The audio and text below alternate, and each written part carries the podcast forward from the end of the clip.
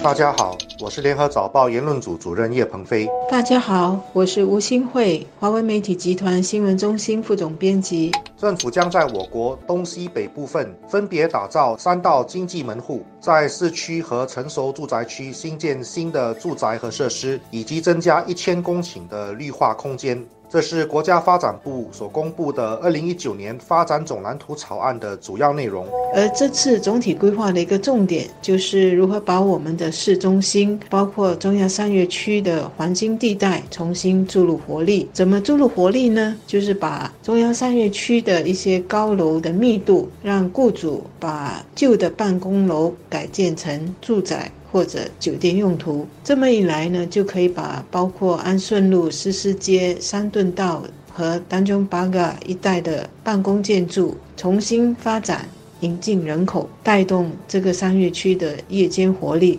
而不是目前很多人所说的一到晚上就像死城。相信很多人都关心在市中心建设新住宅的这个规划，政府将在市中心、滨海南和吴潮等地。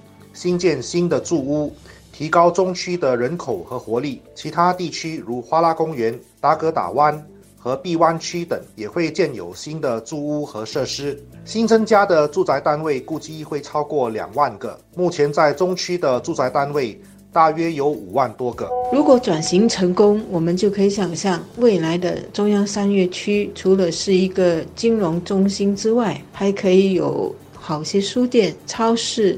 健身设施、新潮饮食天地和电影院等等，让住在市中心的上班族和家庭也可以在这里生活和消闲。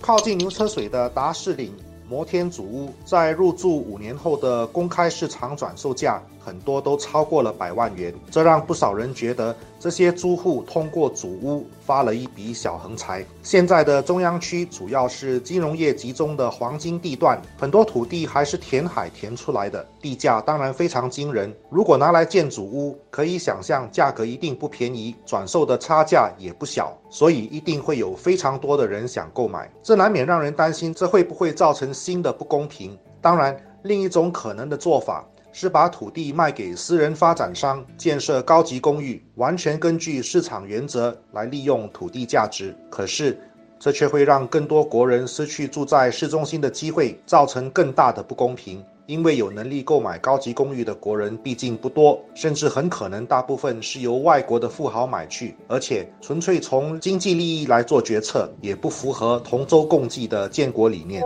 其实，在我看来，既然政府准备让市区和靠近市区的地段注入更多人口，让更多人可以住靠近工作地点和市区的设施，那么我们在土地利用上和政策上。也许可以大胆一点，多发挥一些创意，看怎么使私人和公共住屋能够同时兼容在这些环境地带里面，把这些地带当中许多共享和共荣的设施当做试验区，就能够照顾到土地经济价值的同时，也照顾到社会与资源分配的公平的问题。公平不代表结果的平均，所以如果在市中心建普通的祖屋，用抽签的方式开放给国人购买，也算是公平的做法。但是，祖屋政策不应该是孤立的，而应该配合其他的政策目标。我们现在奖励生育。所以，我认为市中心的主屋可以优先考虑给新婚夫妇，特别是已经有了孩子的年轻夫妇申请。这不但有示范作用，也符合让市中心更有活力的目标。因为年轻家庭自然会带来活力，而且他们的孩子需要在稳定的环境里成长，所以他们也不会轻易的套现搬家，这就容易形成新的社区生态。有了足够的家庭和社区。就会带动新的生活需求，吸引更多的经济文化活动，实现让市中心充满活力的目标。